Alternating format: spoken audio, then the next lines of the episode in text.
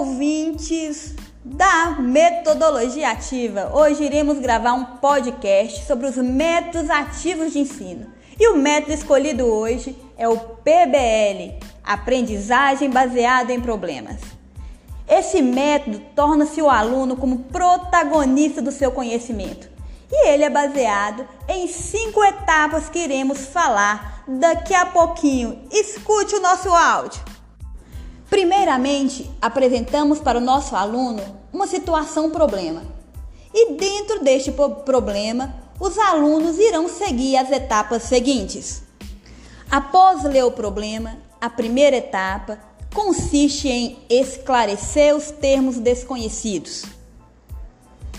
Seguindo a leitura do problema, eles vão identificar as questões, realizar as hipóteses dos problemas apresentados durante a leitura daquela situação.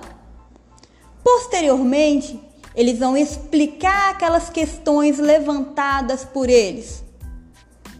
Seguindo, após respondido as questões, irão sintetizar essas explicações e um método muito bom é a partir do mapa conceitual.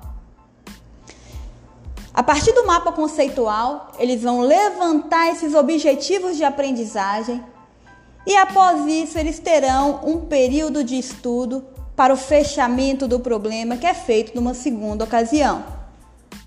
E agora vamos entrevistar a aluna Alessandra Machado, que já está há três anos trabalhando exclusivamente com esse método ativo de ensino.